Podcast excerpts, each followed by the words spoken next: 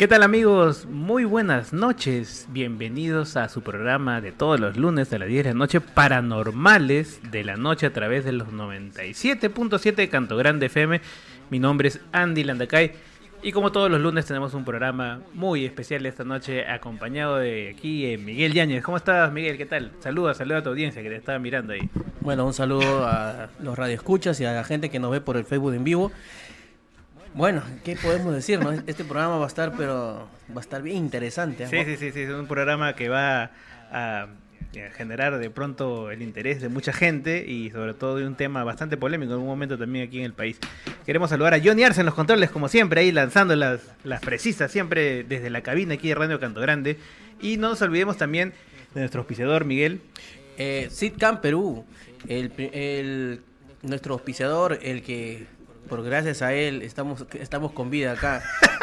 que así, bueno, nuestros oyentes que no saben, ha sido una semana ajetradísima en la que estábamos con idas y venidas.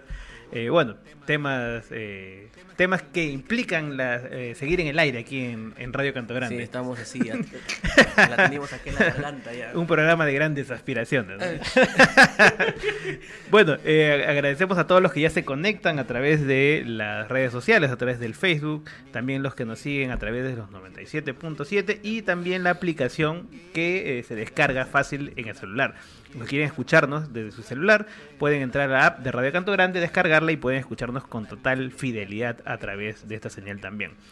Bueno, vamos a nuestro primer bloque. No, todavía no. Vamos a escuchar la canción introductoria. Casi me olvido de nuestro amigo Rolly Ortiz, el popular Pichiri, que es nuestro, nuestro rapero oficial. El que nos lanza siempre las rimas, las precisas con el tema de fondo. Vamos a escucharlo y volvemos aquí en Paranormales. G, G, G, G. Voces oriundas, Pichiri. Un saludo para la gente que escucha paranormales. Yeah, yeah. Dice. Hoy veremos a través de los ojos de la historia pirámides enormes, estructuras impactantes, piedras y figuras que guardan la memoria. Seguro te preguntaste cómo hicieron antes en el antiguo Egipto, figuras importantes en el misterioso México pirámides grandiosas y hasta Machu Picchu estructuras milagrosas. La mano del hombre es impresionante. Para algunos eso no basta. Hay quienes piensan que arquitectos del espacio llegaron a la Tierra para darle una manito y el mundo entero recorrieron con sus naves espaciales y dicen que en Nazca sus planos pusieron y de vacaciones en Mancha vinieron y tanto les gustó que hasta aquí se murieron y al cabo de mil años sus tres dedos descubrieron su familia entera en la TV expusieron yeah. realidad, fantasía o pura poesía. Pues en TV nunca hay pierde cuando hay billetes verdes. Y aunque suena un poco fiable los marcianitos ancestrales es el tema de hoy en paranormales en paranormales. Guía Bien, escuchábamos a Rolly Ortiz, el popular pichiri del grupo Voces Oriundas. A los que quieran saber un poco más de quién es este Rolly, en algún momento lo vamos a tener aquí también, Johnny, en la radio para que pueda hacer una improvisación en vivo de los temas que le, que, le, pueda sugerir la gente aquí en el programa a Rolly Ortiz de Voces Oriundas. Los que quieran pueden encontrar sus videoclips muy interesantes también en el YouTube. Y bueno, vamos a empezar este primer bloque que tiene mucho tiempo aquí, que le gusta tanto a nuestra audiencia. A los que se conectan por redes sociales también en un momento les vamos a mandar saludos, que escriban sus comentarios, sus sugerencias, sus preguntas, para que puedan ser partícipes del programa también y sorpresas hacia el final del programa. Vamos a escuchar este primer bloque, ahora sí, con estas noticias curiosas que nos traen, nos traen los medios de comunicación aquí en Paranormales de la Noche.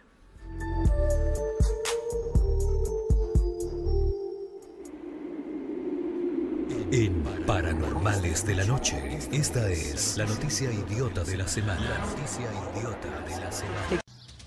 Extraño fenómeno ocurrió en la ciudad de Oaxaca, en la población de Tlalistac de Cabrera. Mujeres creyentes juran ver la imagen de Cristo plasmada en una tortilla. Esta imagen se le reveló a una señora mientras trabajaba. Mendoza Guzmán, fue de Tlalistac de Cabrera, barrio La Trinidad. Pues estaba haciendo tortilla cuando vino mi mamá y dice que íbamos a ir a la fiesta que hace mi hermana el 25 de junio. Y yo le dije que, pues, yo, bueno, de, hecho yo casi no voy a las fiestas. y le dije que me perdonara a Santiaguito, pero que yo no podía ir a la fiesta. Si podía, iba nada más a su misa. Y yo este, agarro la tortilla y lo paro enfrente para que se dore más. Ya no, este, y ya tenía un buen rato la tortilla enfrente de la lumbre y no doraba más. Pero al momento de quitarla, ya este, miro la, la, la tortilla pues y la carita que, que tiene la tortilla y ya fue que le dije a mi hermana, mira, tengo a Cristo en mi tortilla. Y hasta ella se empezó a reír de mí, se me dijo que, ¿cómo que ya se la enseñé? Ya fue que ella le tomó la, la foto, eh, tal vez porque no quiere ir a la fiesta, no sé. que estaba renegando a no ir a la fiesta. Por eso mismo, yo digo que por eso le pasó que le apareciera eso en la tortilla. Para las creyentes, del Señor de Santiaguito, es una de las tantas formas en las que se les aparece la imagen de Cristo. La imagen se colocó en un pequeño santuario en honor y devoción. Bien, ahí escuchábamos desde México esta noticia. Cristian se apareció en una tortilla. Adrián, muy buenas noches, ¿cómo estás? Hola, ¿qué tal? ¿Cómo estás? Me he hecho acordar, una vez a mí se me apareció en un plátano. es como que se te apareció en un en plátano. serio, le tomé foto, le voy a pasar la foto para que vean. Ah, caramba, es Eh, una pero tal revelación. cual se me apareció, pero no era, no era el Jesus, ¿ah? Era, un, era, el, era el ex homo de, de Borja, versión actual. Su madre. Es una aparición sorprendente, Miguel. Bueno, eh, ya pues ya sabemos que se aparece en tostadas, se aparece como este como miado, se aparece en todos lados. Eh, bueno, Se va a aparecer en el tallarín de John Niarce también, un día que está comiendo, que cada vez que llegamos está sí, está en el hombre. cenando. bueno, eso es, eh, esa es, es una explicación sencilla, la hemos hecho antes ahí en el programa, ¿no? La famosa pareidolia, ¿no? Pareidolia, ¿no? Claro, que es esta, este efecto que hace ver rostros o figuras similares a formas humanas en cualquier cosa, ¿no? Hasta Sí. en Marte, hasta en la Luna, hasta eh, en lo que lo que pudieses ver, un cúmulo de piedras podrías ver una imagen o un rostro muy similar. Como le explicaba, disculpa, como le explicaba sencillamente a varios de mis amigos, porque eh, tengo varios amigos que, que, que creen en esto, y bueno, dicen, no, que está la cara, no, no, yo digo, pero eh, la pareidolia te hace ver cosas que tú, cosas conocidas. Por ejemplo, cuando tú ves de frente a un, a un, a un carro, a un auto, imaginas, por ejemplo, que los faros son los ojos, eh, que, que. ¿no? ¿no? Que, el- que la parte de abajo es la boca, es, Claro. y es la misma explicación. Nomás no te conviene quedarte a verle de noche porque te pueden atropellar. ¿no? Adrián, querías comentar algo. No, que justamente las películas es lo mismo, que se dan este según tu, tu cultura. ¿no? Entonces tú no vas a ver que se le aparece un Jesus a, a una persona, una, un musulmán, por hinduista, ejemplo. un- claro. Se les parece a dioses hindúes, ¿no? Claro, O claro. cosas por el estilo, porque están ya, los, los, los procesan de esa manera, los, eh, los relacionan con manchas, este... Shiva se le aparece. Claro, sí. Claro, probablemente lo vas a relacionar a- o tienes que relacionarlo necesariamente a algo de tu cultura, ¿no? Sí. De repente se aparece un Avenger, ¿no? Si, si eres muy fan también. Claro. Bueno, vamos a escuchar esta siguiente noticia para que no nos gane el tiempo. Y, y ahora sí vamos con una noticia reciente que ha generado bastante risas estas semanas eh, en redes sociales. Esta noticia viene de, de- de- de España. Vamos a escuchar. vamos a escuchar esta noticia que viene de España.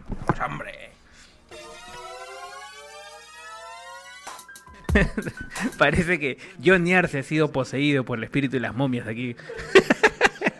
y sea, sea, eh, creo que ese es el programa de las 8 de la mañana, ¿no? Sí, Del se- pastor de te- sí, pare de sufrir, ¿no? Sí, de se ha equivocado, se ha Sí, sí, equivocado. sí.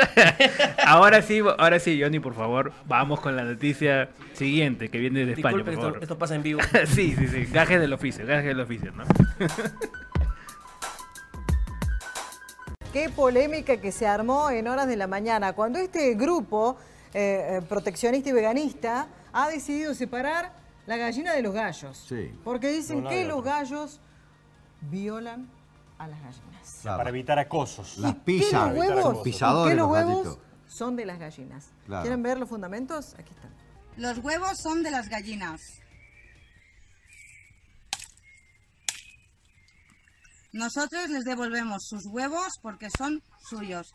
El santuario animal Almas Veganas es el último fenómeno viral. Los huevos son de las gallinas. Tiene dos huevos así de grande. Almas Veganas luchan contra el cambio climático. Esta es su solución. Es absolutamente ilógico que se esté quemando el Amazonas para darle de comer a vacas que luego se las va a comer gente. Cuando si plantaras directamente plantas para comer gente, no necesitarías deforestar toda esa tierra. Y no habría hambre en el planeta. Y no se moriría el planeta. También batallan contra la esclavitud animal con sus vídeos, en los que emplean toda su energía. Hola, compañeros. Recurren a todo su vocabulario inclusivo, Y los animales, personas veganas. eh. que es mucho. Estamos aquí con las ratis. Estos animales, Y hacen todas sus llamadas a la acción inspiradoras. Todo va conectado. Todo. Haz la conexión, investiga, posiciónate. E interminables. sé justo. ¿Ya? Hazte vegano. ¿Ahora sí? Ponte en su lugar. Ser vegan es lo mínimo que puedes hacer. Intersecciona de luchas. Y además de defender su causa, Es que no hay palabras para describir esto, lo que está pasando aquí. Esto es un campo de concentración. Almas Veganas Santuario Animal también nos descubren conceptos novedosos. Si plantaras directamente plantas para comer gente, ¿Cómo? plantas para comer gente. Es surrealista. Podemos hacer una predicción. Estamos seguros de que esta no será la última vez que Almas Veganas abran nuestros horizontes. Una... Bien, ahí, escuchábamos la noticia de... No se ría, por favor, hay que tomar con seriedad el bloque. Almas Veganas es un colectivo animalista que no junta gallos con gallinas porque no quiere que las violen. Es decir, eh, su objetivo por conseguir igualdad de las aves se refieren a ella como gallines. Un santuario animal español llamado Almas Veganas se ha vuelto furor en redes sociales debido a su pronunciamiento en pro de las gallinas y de la igualdad. Mejor comenten ustedes, yo, yo prefiero abstenerme. Compañeros. Yo, yo, yo realmente pensé que era un chiste. O sea, yo inclusive le di me divierte. Yo, yo dije, ah, está acá en la parodia, ¿no? Pero de ahí me di cuenta que estaban hablando en serio. Sea, y, y- y- y realmente se la creen. Es, es- es increíble. Ah, Ahora, no entiendo la parte donde supuestamente ellos son veganos que, que- y que defienden la vida, también son animalistas, defienden la vida animal, ¿no? Supuestamente. Y que este, le quitan los huevos a la gallina y los tiran al piso. O sea, no, no, no, no, no, no entiendo. De- se supone que si son animalistas, ¿no? Que deberían de esperar que, que- que nazcan los pollitos, ¿no? Y bueno, separarlos así como ellos dicen, ¿no? Así de esa manera tan traficada, de verdad.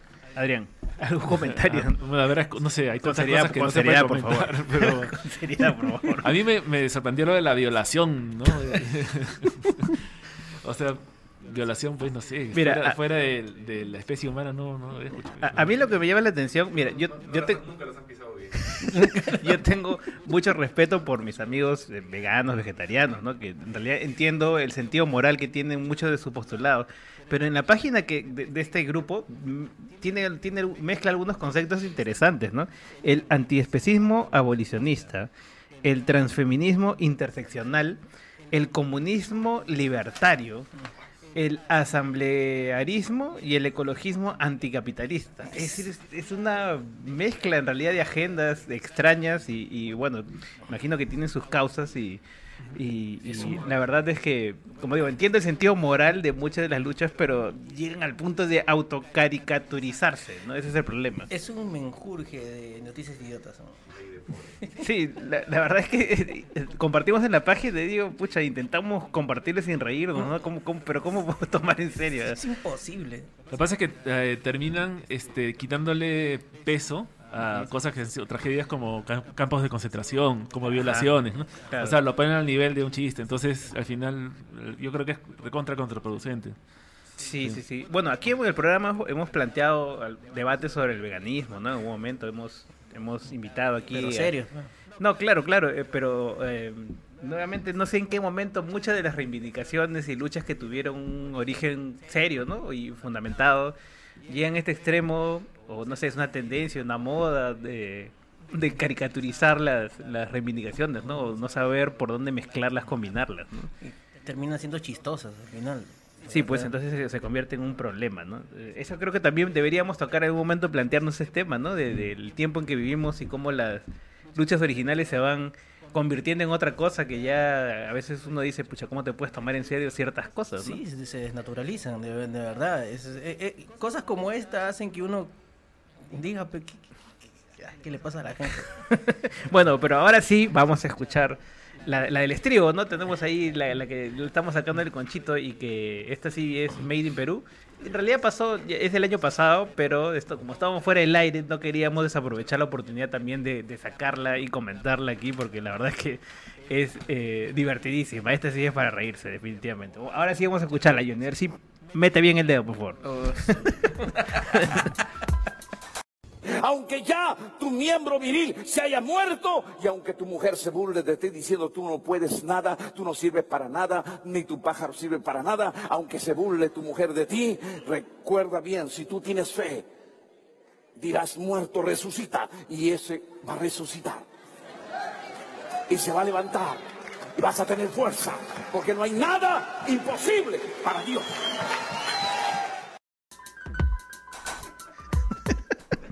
Bueno, ya saben. Esta, esta noticia. Esta noticia del año pasado, ¿no? El pastor Alberto Santana dijo en un sermón esto, ¿no? Eh, habló del poder curativo, el poder divino para curar la impotencia sexual, ¿no? Es decir, en hace rato un- hablábamos de, de- de- de los gallos y las gallinas y ahora hablamos de los pájaros, ¿no? Como decía el mismo pastor. No, de Miguel. verdad, yo no, no, primera vez que, de verdad, primera vez que escucho este Viagra telepático, no, no sé cómo es. eso. Sí, definitivamente yo creo que es- este, este servicio va a ser muy requerido próximamente en los cultos de este tipo, ¿no? Adrián. Adrián. No, pues como estrategia me parece buena, ¿no? O sea, una manera inteligente de dejar adeptos. O sea, sobre todo... A los que se les ha muerto el pájaro. Sí.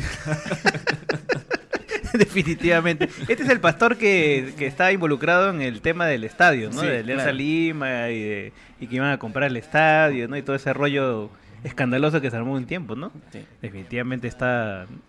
Nada. Dice, y se va a levantar y vas a tener fuerza porque no hay nada imposible para Dios, dice Santana. Interesante, ¿no? Cuando este tipo de noticias son las que alegran el bloque. Sí, definitivamente nunca, nunca van a parar de, de aparecer. Bueno, No se va- mueran, no sí, se sí, mueran. sí, sí, sí. Y, y Johnny aquí no nos perdona nada, ¿no? No, él, él- él es implacable en sus cortes publicitarios. Ya, Entonces, pausa. sí, Pausa. vamos a una breve pausa y volvemos aquí en Paranormales de la noche ya con el tema de fondo.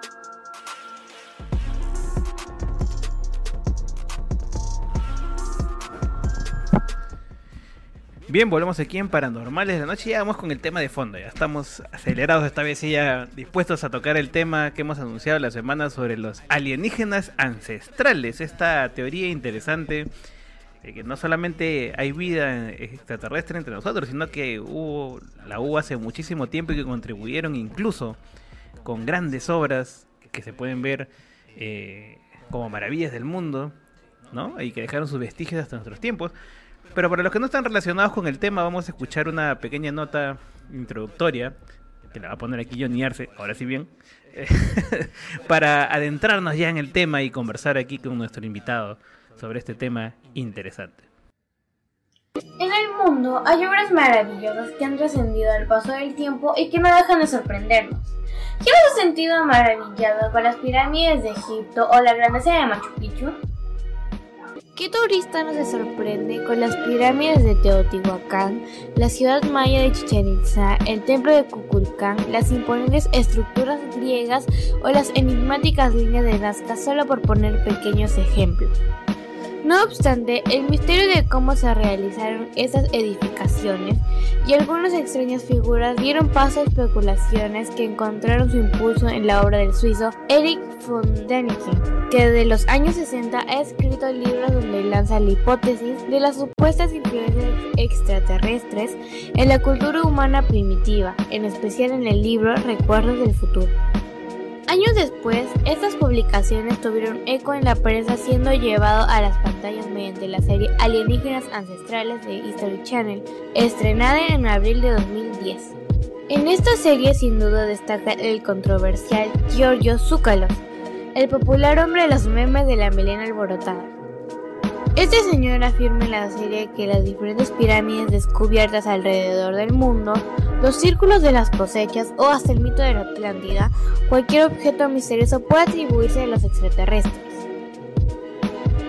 La mayoría de temas tratados se basan en las opiniones y los escritores de la temática alienígena de Eric von Daniken y David Childress, o en los comentarios del conductor radial George Nori.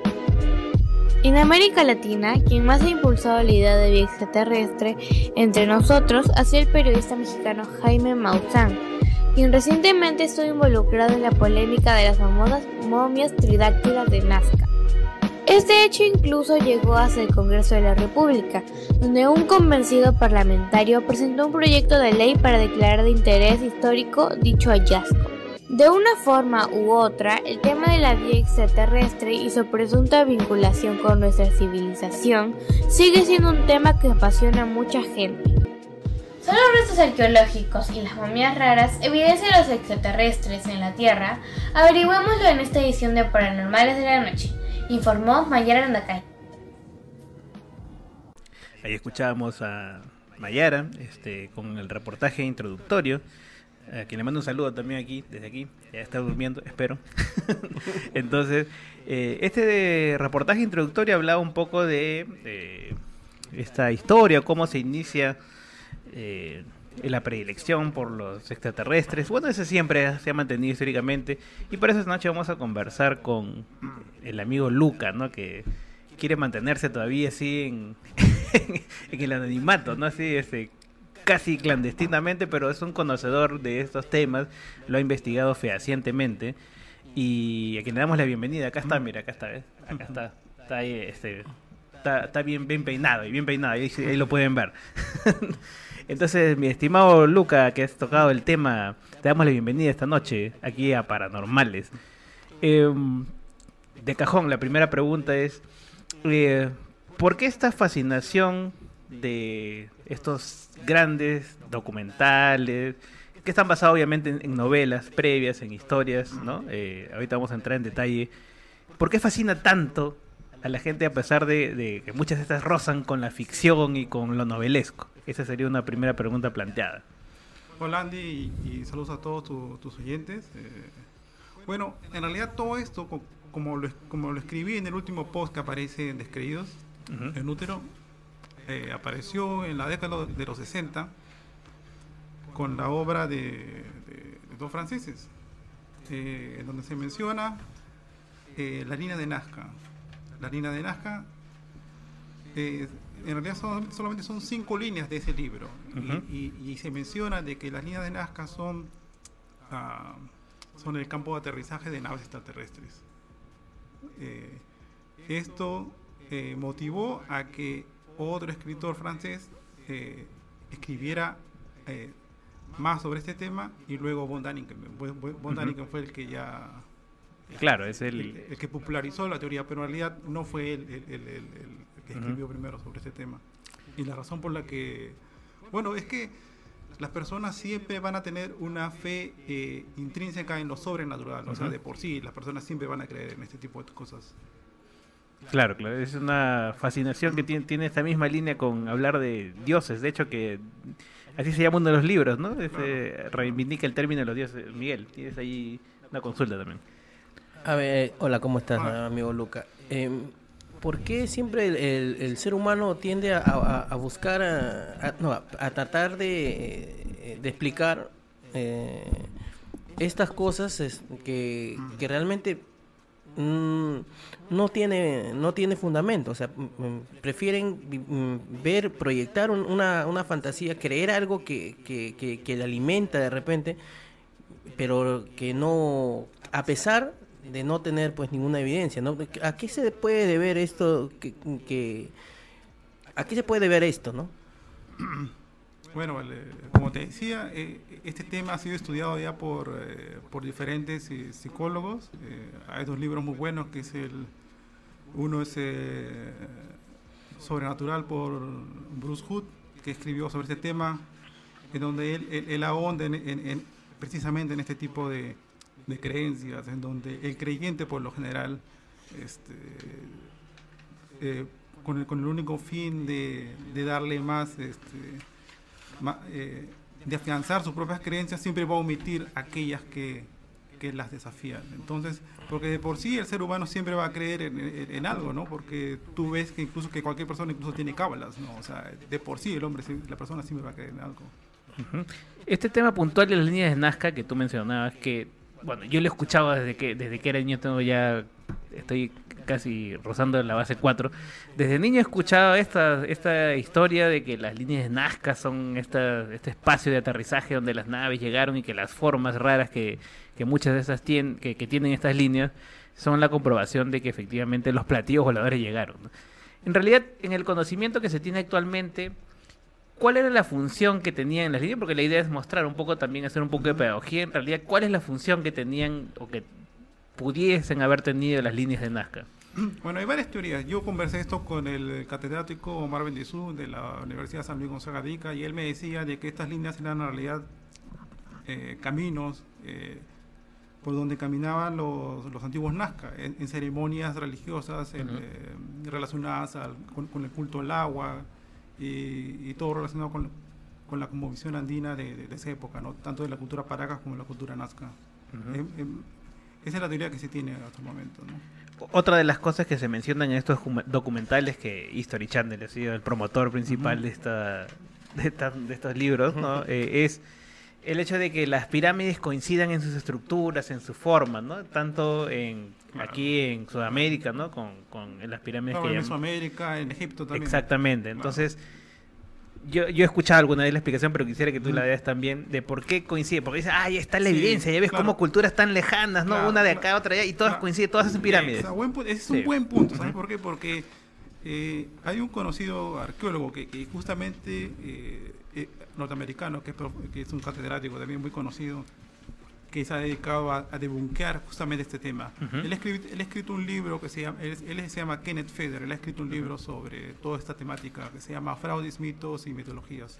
Eh, eh, En él, él explica de que la razón por la que se han creado eh, pirámides en diferentes partes del mundo es porque es la forma más fácil de, de- de crear una estructura. O sea, si tú vas a crear una estructura, va- va- vas a empezar por la base, que tiene menos área, y luego vas a subir y vas empleando menos material, que, que- que- que- es mucho más, este, más fácil. O sea, empezar de la base hasta la, hasta, hasta la, hasta la, hasta la cúspide de, de- de la pirámide es mucho más fácil que, que construirla al revés, digamos, ¿no?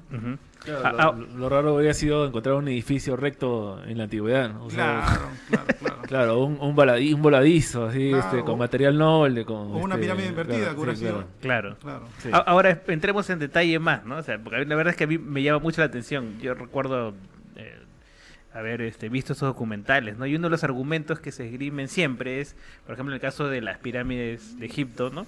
Y también el mismo argumento que se usa en Machu Picchu, ¿no? Yo he estado, el año pasado estuve por allá y la verdad es que uno se queda fascinado, ¿no? De cuando vas a Sacsayhuamán, cuando va a Machu Picchu, estas piedras enormes, ¿no? Que, que, que te impresionan, ¿no? Tanto por las formas, por los cortes que le dan, como por haberlas llegado y puesto en un lugar, uno dice, caramba, obviamente, intuitivamente uno dice, una, ¿no? una civilización que no tiene tractores, que no tiene vehículos gigantes para mover rocas tan pesadas.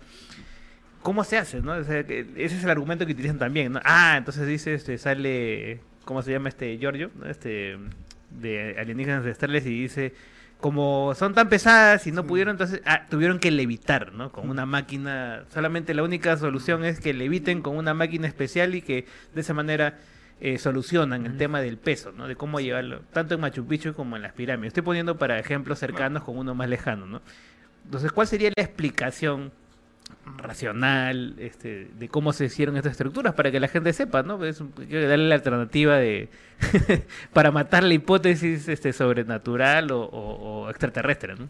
Claro, yo creo que lo, lo importante aquí, eh, siempre que se tiene ese tipo de información, es revisar la fuente y revisar quiénes son los que eh, eh, propagan ese tipo de teorías. ¿no? Por ejemplo, tú, tú has mencionado a Giorgio Zúcalos. Giorgio Zúcalos no tiene Ujú. formación académica en historia, antropología, arqueología, ni ninguno de esos temas. Él ha estudiado comunicación de, de- eh, en el campo del deporte. Él- ha sido un reportero en el, en de deportes e incluso trabajó en el- como promotor de, físico, de físico-culturismo Claro. eh, por varios años y él incursionó luego en este tema. El mismo, Fon- el mismo Fon- von Daniken, ¿no? Estaba metido en la industria hotelera, ¿no? El Von Daniken trabajó como recepcionista en. Suiza, en varios hoteles en Suiza y en Egipto, antes de incursionar en este tema también. O sea, son personas que, que un- una vez que llegan a la televisión, llegan a los medios, entonces eh, eh, bu- buscan una forma de... Claro. No, o sea, no, no es que sean aliens, pero son aliens, ¿no? Ese es el, el- el- un poco el, el, calificativo que siempre utiliza este personaje. ¿no? Pero igual puede haber este, cosas que no tengan explicación todavía, ¿no? O sea, este, Claro. hasta que hasta el momento no se Claro. pueden explicar. Y qui- quizás lo que estás haciendo al, al, al inventarte una hipótesis o una explicación como que hay levitación, como que cierto extraterrestre levantó la roca, y todo, es evitar seguir analizando, o sea, es- es- seguir pensando en el problema, cómo, qué, qué fue lo que pasó en realidad, ¿no? Claro, se, se, se trunca un poco la investigación cuando se plantean este tipo de, de hipótesis. Se dice, ya, esto pasó, entonces acepto esta explicación. ¿no? sí. Entonces se puede truncar. Este Miguel tiene una consulta y hace rato quiere preguntar. Sí, sí. Pregunta, pregunta, adelante, adelante. Eh, a, tu, a, tu, a tu criterio, ¿tú crees que se, des- se desmerece el trabajo humano con, con este tipo de, de afirmaciones? Eh, porque se, es, es lo mismo que la teoría de- del dios de los huecos, ¿no? O sea, porque no hay explicación, lo hizo, ¿no? Entonces es lo mismo, ¿no? Como no hay una explicación científica todavía sólida, ah, no, los extraterrestres fueron, ¿no? Y esto desmerece el trabajo humano, el... Claro, de hecho que sí, o sea, el, el estudio, del estudio de- de- del pasado de nosotros, de nosotros como nación, eh, la arqueología, la historia, la antropología, eh, todas estas ciencias nos permiten explicar eh, nuestro pasado, nos permite entender nuestro pasado. Eh, es una forma de legitimarnos a nosotros mismos como nación. Eh, eh, eh, construimos nuestra propia cultura, nuestra identidad. Y este tipo de teorías, esas teorías lo único que hacen es desarticular todo eso, o sea, desarticulan nuestra propia identidad. Claro. Eh, En ese sentido es, o sea, es- es- es- Ahora, un amigo me decía, cuando planteé el te- eh, este tema también, comentaba, ¿no? Decía, en realidad detrás de todo esto que estamos viendo, más allá del tema lucrativo, del tema sensacionalista, hay hasta un, ah, una visión racista, ¿no? De, despectiva de, de, las culturas tradicionales. Es decir, ah, ya como... Lo vamos a ver más adelante con el tema de, también este de Nazca, pero un poco como estos, este, que, estos, estos que van a poder haber tenido una tecnología o haber desarrollado un, un mínimo que les haya permitido hacer las obras grandiosas con las cuales la gente se queda maravillada, ¿no? Claro, sí. Claro, sí, han habido casos en, que, en el que este tipo de, de, de pseudo-teorías eh, han servido como argumento o se han incluido dentro de una dentro de ideologías más radicales como el racismo, ¿no? Ya pasó en la Segunda Guerra Mundial cuando Hitler envió aquí a Bolivia a unos arqueólogos para que eh, traten de relacionar este, la, cultu- la cultura de Aguanaco con la Atlántida y, dar- y relacionarlo por ese lado con la raza aria como que son descendientes de la Atlántida.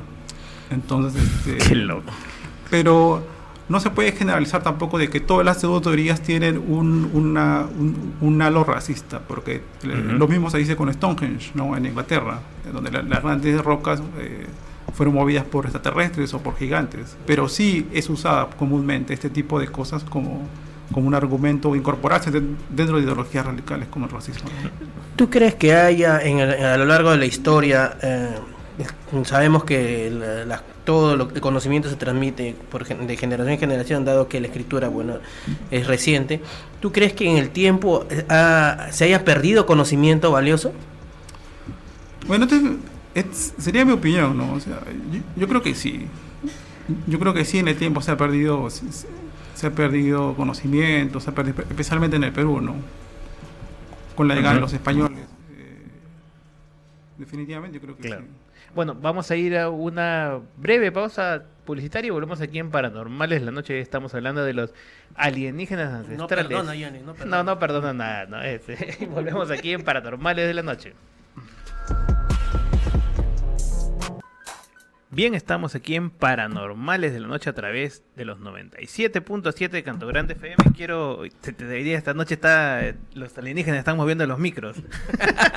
Mandarle saludos aquí a Harold Montesinos, a Lourdes Cabrera, Arturo Alcides, que están conectándose vía las redes sociales.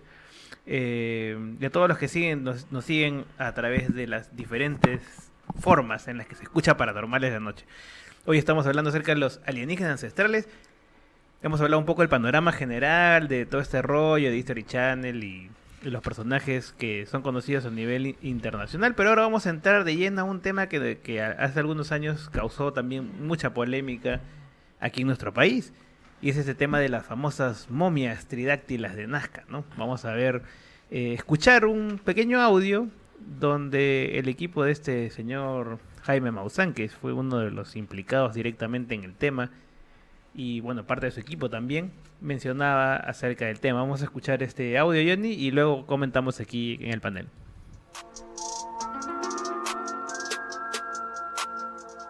Este ser no tiene un ancestro común al nuestro. Su origen evolutivo no ha ocurrido aquí. Su naturaleza biológica es más hacia la tendencia de lo que conocemos de un reptil. ¿Por qué seres de tipo reptil puedan viajar de un lugar a otro lejanos de- de- del universo? Sabemos que la biología de los reptiles les permite eso, de resistencia ante cualquier este medio, eh, en este caso la exposición de, de radiación cósmica. En términos de metabolismo, los reptiles tienen una capacidad para poder este, tener un aguante mayor que un mamífero. Esto vendría viendo la posibilidad de que seres a ese nivel evolutivo inteligente, siendo un reptil, tengan muchas posibilidades de poder hacer estos viajes interestelares. Y esto nos está demostrando que es posible. El doctor José Salce Benítez, considerado una verdadera eminencia, un científico forense mexicano que pues se ha distinguido por su extraordinario trabajo. Y aquí lo que hace es comparar la cabeza de estos dos seres que evidentemente no son de la Tierra, son seres, digo, no quiero decirlo, pero lo tengo que decir, extraterrestres.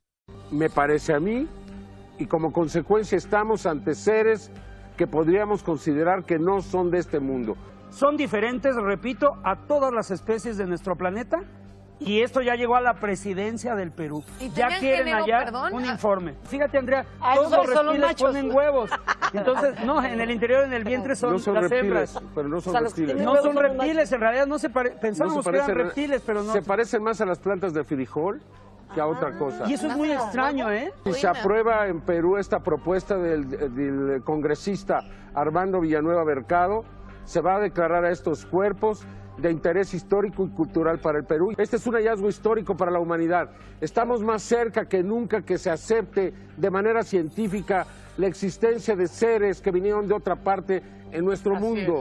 Bien, escuchábamos ahí fragmentos de declaraciones de Maussan, el equipo. Bueno, para los que no se enteraron de este tema, no sé si voy a resumirlo así brevemente, ¿no?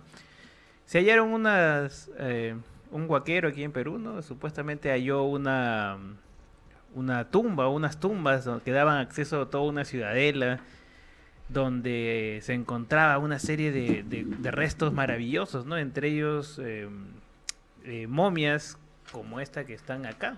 No sé si se llega a ver bien ahí. Esta es la momia María, la que bautizaron María y otros seres de tres dedos, ¿no? Que probarían que efectivamente aquí hubo visitantes y que incluso fueron momificados, ¿no?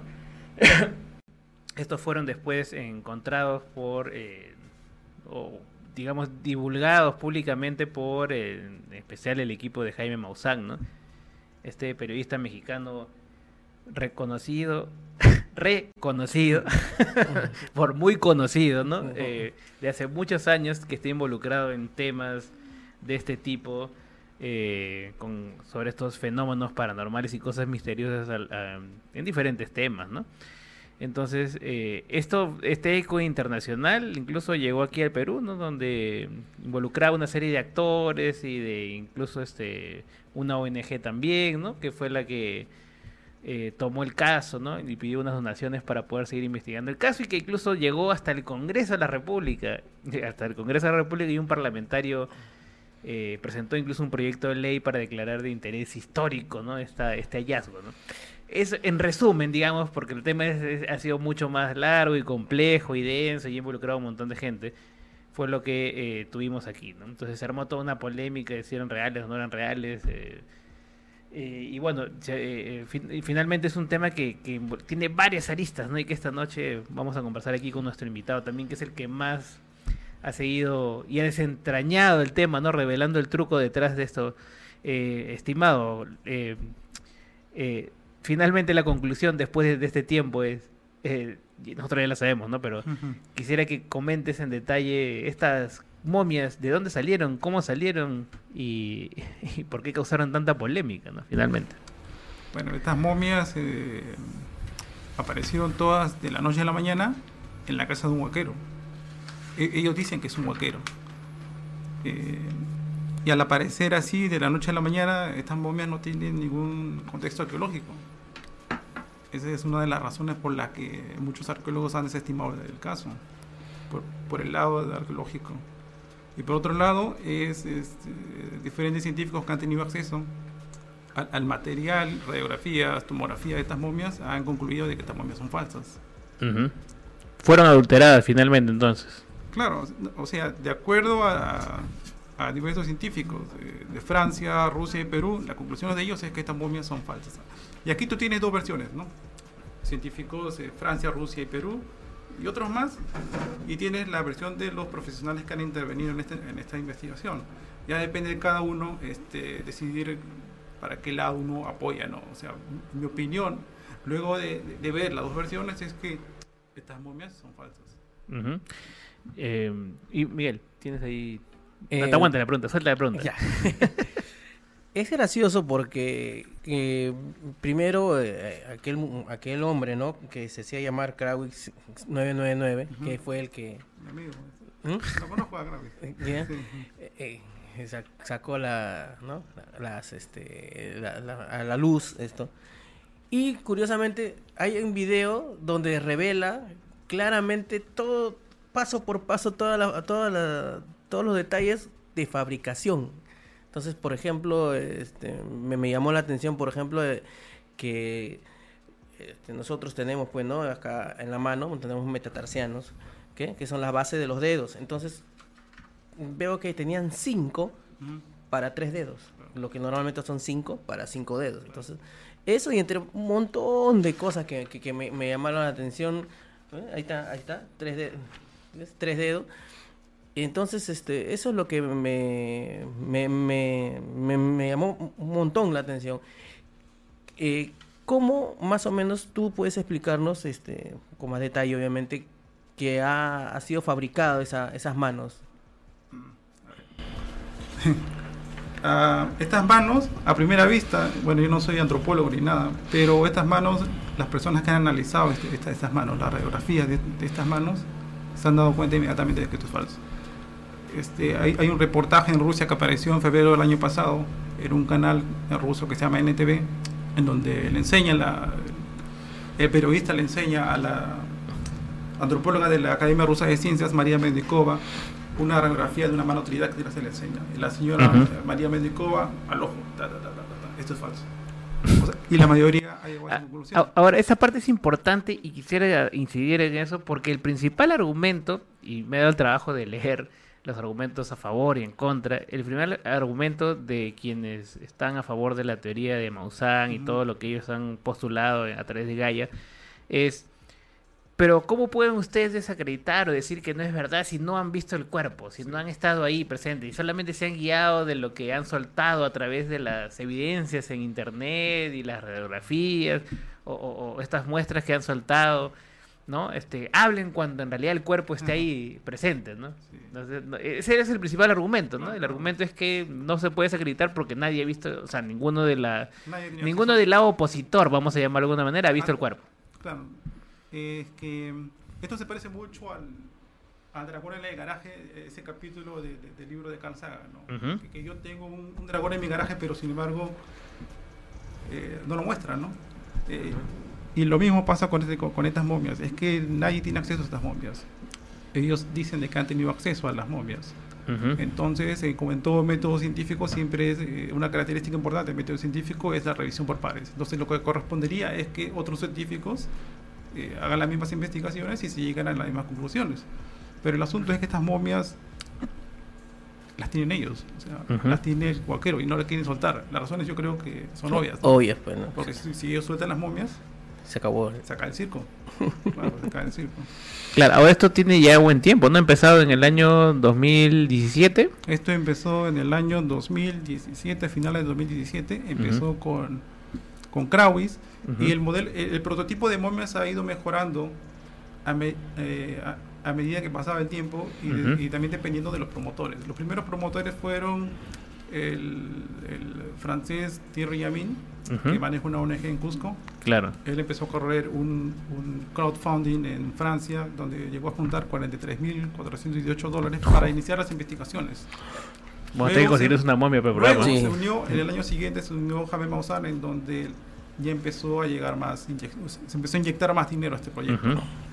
Y ahí es donde aparecieron las demás momias, y el acabado de las momias como que mejora, ¿no? Claro. Estamos perdiendo plata. Sí, sí, sí, sí. Eh, Y, y- y la situación actual del caso es que los que eh, ponían el dinero, que era Gaia, Ujú. quien, es que con- quien es la compañía que corrió con la mayoría de los gastos para hacer los análisis de ADN, tanto en Estados Unidos, en, en Norteamérica, como en, en Rusia, Aparentemente ha dejado ya de, De financiar. de financiar el proyecto. Entonces el proyecto se ha quedado ahorita en stand-by. En stand-by, ¿no? Claro, entonces, este, Adrián, tienes una consulta ahí. No, mi consulta es que si, si las imágenes indican tan claramente que es un fraude y si, o sea, por todos lados este, se ve que hay algo extraño, ¿cómo es que el Estado no se pone a investigar? La fiscalía, por ejemplo, parece, parece ser un caso típico de huaqueo, de, de, de extracción de huesos y mutilación de, de restos arqueológicos, ¿no? Claro. Entonces debería ser un crimen. Claro, en realidad, eh, en, realidad en, julio del 2017, el Ministerio de Cultura eh, solicitó investigaciones a la Fiscalía sobre, sobre este caso precisamente. Ujú. La, investiga- la investigación avanzó hasta diciembre y a partir de, enero del 2017 la, eh, la investigación de la Fiscalía se ha estancado. La investigación de la Fiscalía hasta ahora está estancada. De acuerdo al- al- al- a la mesa de trabajo que hizo el congresista Miyachiro, en marzo de este año, la investigación de la, la Fiscalía lo pasó a, de Palpa, pasó a Nazca y, y ahí se quedó congelado y nadie sabe qué está pasando. Entonces, este, el, el- el- el desconcierto es general para, cual- para todos, ¿no? Sí, tenemos una llamada. Hola, buenas noches. Buenas noches. ¿Para hacer una consulta? Sí, sí, sí, ¿cómo estás? ¿Cuál es su nombre? Mario. Mario, ¿qué tal? Buenas noches. Ya, te pregunté, ¿estamos al aire? Sí, sí, sí, ¿cuál es tu consulta? Referente a las momias de Nazca. Sí, sí, sí, por favor, te escuchamos. ¿Está el invitado ahí? Sí, sí, te escuchamos, te escuchamos acá todos. Ah, perfecto. Mira, eh, referente a la momia de Nazca, creo que hay bastante desinformación que han- están exponiendo. A ver, primer escuchamos. lugar, eh, las momias al comienzo, obviamente sí, que creo que están, están un poquito desinformados.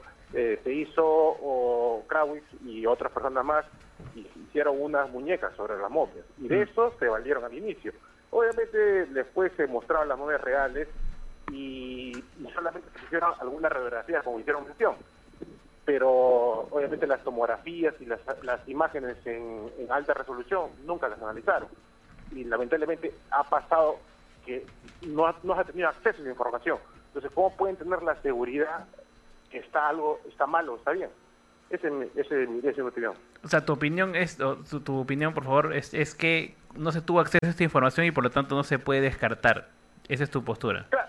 La postura es esa inicial, pero si vemos que al, que vemos que al, al inicio hay una desinformación con referente a unas a unas muñecas que ya eso ya está confirmado y comprobado y se siguen ahondando en el mismo tema, siguen mostrando la radiografía de las muñecas y siguen con las muñecas y las muñecas que son muñecas de momias, obvio, pero ya eso ya está es un tema muy aparte a las muñecas a las momias reales. Correcto. Estamos hablando de dos, estamos hablando de dos temas distintos en los cuales eh, siguen diciendo que ya se investigó, que hay pruebas, que hay pruebas, pero se siguen mostrando las pruebas que no son las pruebas. O sea, hablan de dos temas distintos y en los cuales entonces al final quedan todo el mundo desinformado. Sí. Sí, correcto. Gracias, gracias por tu consulta. Perfecto. Ok, ¿Qué- ok. Gracias. Sí, se entiende. Lo que pasa es que aquí ha habido una tergiversación de la información. Eh, los promotores de este caso siempre han dicho de que los que han investigado, eh, tan- eh, tanto los investigadores de Perú, de Francia y Rusia, solamente han investigado las momias iniciales, que son los primeros mamotrestos que han sido mal hechos. Correcto. Y eso es falso. Que tanto en la, en, en la, en la conferencia que ha habido en la, en la Universidad de San Marcos han habido dos, Ujú. y también con la conferencia que hubo en el Museo de, de Arqueología y Antropología, se han mostrado las tomografías de las momias actuales. Sale de la momia María, de Josefina, de Al- Albert, de Victoria. Se han, se han analizado esas momias. El- el- el, eh, ha habido aquí un- una tergiversación de la información porque los promotores siempre dicen, no, el señor Flavio Estrada, los, lo- lo- los antropólogos de Francia, ellos han analizado la- las radiografías de, las primeros, de los primeros mamotretos y eso no es cierto. Eso no es cierto. Este, ¿Qué es lo que han analizado exactamente? eh, todas las momias. Todas. Yo, yo les cuento, yo les cuento bre- brevemente. Eh, al no tener acceso a este material, porque ellos nunca han, nunca han soltado el material, o sea, nunca ha estado a disposición. En un inicio no estaban las radiografías, las tomografías, no- estaba a disposición de, de- de los científicos. Lo que yo hice fue contactarme con franceses y por medio de, fran- de- amigos franceses pude tener acceso a más de 5 gigabytes en Ujú. donde estaban las tomografías, radiografías y eh, exámenes de, radiocarbono y ADN. Ujú. Teniendo este material, yo eh, eh, lo cedí a los científicos peruanos para que ellos hagan la conferencia aquí en San Marcos. Y ellos tienen eh, todo el material, o sea, ellos tienen las tomografías y las radiografías de, de- de la Mueve María, de Ujú. la Mueve María.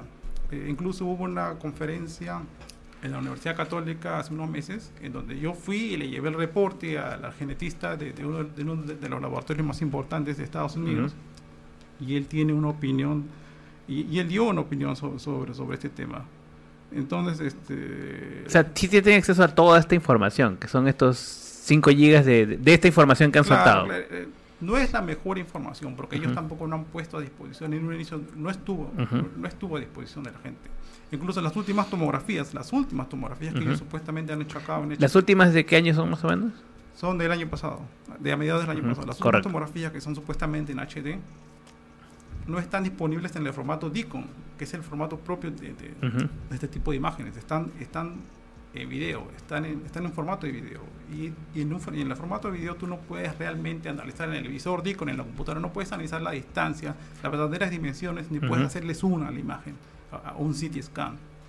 Entonces, este, los profesionales que han analizado este, este material han contado con, con- con- con estos 5 gigabytes y, y- y- y lo, han, lo han analizado, lo han visto. Y bueno, ya, ya han llegado a esas conclusiones, ¿no? O sea, pero eso sí, no es cierto de que el señor Estrada ha analiza- ha analizado solamente los primeros mamotretos, eso no es cierto. Eh, Se ha analizado todo. eh, sí, o sea, Todo lo que se ha tenido acceso. digamos. todo lo que se ha tenido acceso hasta ahora, nada más. Sí, entonces, este... Y la conclusión que son humanos. bueno, siempre eh, eso es lo que se ha dicho, ¿no? Incluso Choi, que el mismo Anthony Choi, que es ufólogo, le- lo han acusado, lo han, lo han amenazado, lo han- él me decía de que incluso han averiguado el- cuánto paga él en, eh, sus hijas en- por el colegio y todas esas cosas. A, a ese nivel, a ese nivel llega. Bueno, este, es importante aclarar, ¿no? Aclarar este tema porque eh, Jenny me está mirando acá, ¿no? Este, por lo menos un minuto, pues Jenny, este. Hay una llamada. Sí, a ver, eh, a ver, creo que hay una llamada más eh, brevemente, nada más antes de antes de terminar. ¿Tenemos una llamada, Jenny? ¿Sí tenemos? ¿No? Te, te están llamando por la pizza, dice. Ah, ya, no, se- se No, han de- de- equivocado. están, están preguntando por el doctor Cannabis, que viene de que viene aquí de 11 a 12 también, ¿no? En Ya, el ya. siguiente programa. Pero bueno. Sí, sí, sí. ya está. Entonces tenemos sí, la llamada aquí de... Hola, buenas noches. ¿Qué tal? ¿Cómo estás? Daniel Cepeda, el popular papá escéptico desde México. Nos- Estamos conversando con él. Sí, breve, bre- brevemente, nomás porque ya estamos en la parte final, mi estimado Daniel. Eh, quería que nos comentes un poco para los que no conocen aquí en Perú un poco a- acerca de Jaime Maussan. Tú que estás allá en México lo, lo conoces bien y has escrito también sobre él. eh, tiene una trayectoria larga de, de cosas Mira, similares. Jaime Maussan tiene una historia así, voy a ser muy breve, tiene una historia muy larga de, este, de farsante, no sé cuántas décadas tiene con sus supuestos este, investigaciones de ovnis. Todo, todo, todo, absolutamente todo lo que ha hecho Jaime Farsán, como lo conocemos aquí en México, ha sido, ha sido pura farsa. Sí, aquí el, el Jaimito Farsán a mí me tiene bloqueado de su Twitter, al igual que muchos otros amigos míos. Eh, no quiere nunca eh, ser entrevistado por nadie que lo realmente que en contra, no en contra de él, que le quiera sacar la verdad. Eh, él, una de las últimas cosas que estuvo fue eh, un, una, este, una supuesta momia, un, un fraude que tuvo de una momia que sacó que según él era venido del espacio y bueno, y tantos cosas. Este, y resultó que era una foto que sacó de una cuenta de una persona de Estados Unidos que era de un entierro de alguna tribu de Estados Unidos y él ofreció dos mil dólares a quien comprobara que, este, que no era cierto. Una persona que yo conozco le comprobó esto y obviamente nunca le pagó. Encima le metió cabeza. Eh, sí, no, nunca le quiso pagar, jamás le quiso pagar, este, y, y así ha, ha sido toda su trayectoria, mentira tras mentira tras mentira. Sí. Una persona eh, muy popular dentro del ámbito de los eh, de, de los ovnis, pero dentro del resto de la gente nadie lo quiere. Eh, Daniel, muchísimas gracias. Más bien, nos gustaría conversar contigo en otro momento más extensamente aquí en el programa sobre otros Claro temas. sí. Tú con, eh, has, eh, bueno, has estudiado muchos temas allá en México también y es importante tener tu perspectiva. Muchas gracias, Daniel. Bueno, un abrazo. Sí, listo, un abrazo. Fue Daniel Cepeda desde México, que dio su comentario sobre Maussan. No quería irse sin... eh, Bueno, últimas palabras, mi estimado Luca, aquí. Eh, ¿Qué podemos hacer en el futuro para no, sobre todo, hacer in- instar al Estado que pueda, ¿no? A las eh, instituciones correspondientes, ¿no? Porque acá hay un tema también este, de, de daño al patrimonio que, que se está dejando de lado por, la, por el lado sensacionalista, pero es importante que las autoridades cumplan su rol, ¿no? Que las autoridades cumplan su rol y los parlamentarios pues este legislen en favor de la protección del patrimonio cultural, ¿no? Claro, eh, eh, más que nada para, para los que están interesados en este tema y como veo de que están un poco desinformados, es que revisen la información, no solo la que viene de Maussan, porque obviamente la, que, la información que viene de Maussan ya la gente puede saber más o menos qué línea sigue, ¿no? Este, pueden revisar los artículos de, de, de la Sociedad Secular Humanista en Ujú. Útero, por ejemplo, o pueden revisar también mi canal, mi canal de YouTube, donde está toda la información sobre este tema. Y también, claro, ir al mismo website de Alien Project, donde hay algo de información también, ahí descargarlo y mostrarlo a profesionales que saben de este tema, ¿no? Correcto. Muchísimas gracias por tu participación esta noche. Últimas palabras, Miguel y Adrián, antes que nos vote Johnny. Bueno, un saludo a, a mi esposa, a mis hijos, como siempre, y muchas gracias a todos los redescuchas y a los que nos ven por Facebook. Gracias a todos los, los que están acá. Sí, Adrián, últimos comentarios ya. Nos Sí, vamos. sí, un pequeño consejo que podrían hacer es, este, si tiene un amigo traumatólogo, alguien que sepa de huesos, muestren las, las imágenes. Yo he hecho lo mismo y, y van a ver qué cosas es lo que le dicen. Y, dejen- y déjense de querer con Buen, juguetes. buen consejo. bueno, volvemos ahora sí con seguridad, ¿no? Este, el próximo lunes a las 10 de la noche, aquí en Paranormales de la Noche. Mi nombre es Andy Landacay. Volvemos el próximo lunes aquí en Radio Canto Grande. Chau, chau, chau, chau, chau. chau.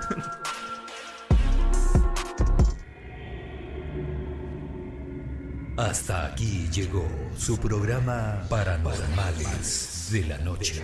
Nos volveremos a encontrar todos los lunes a las 10 de la noche a través de los 97.7 de Canto Grande FM y a través de la web www.cantograndefm.com.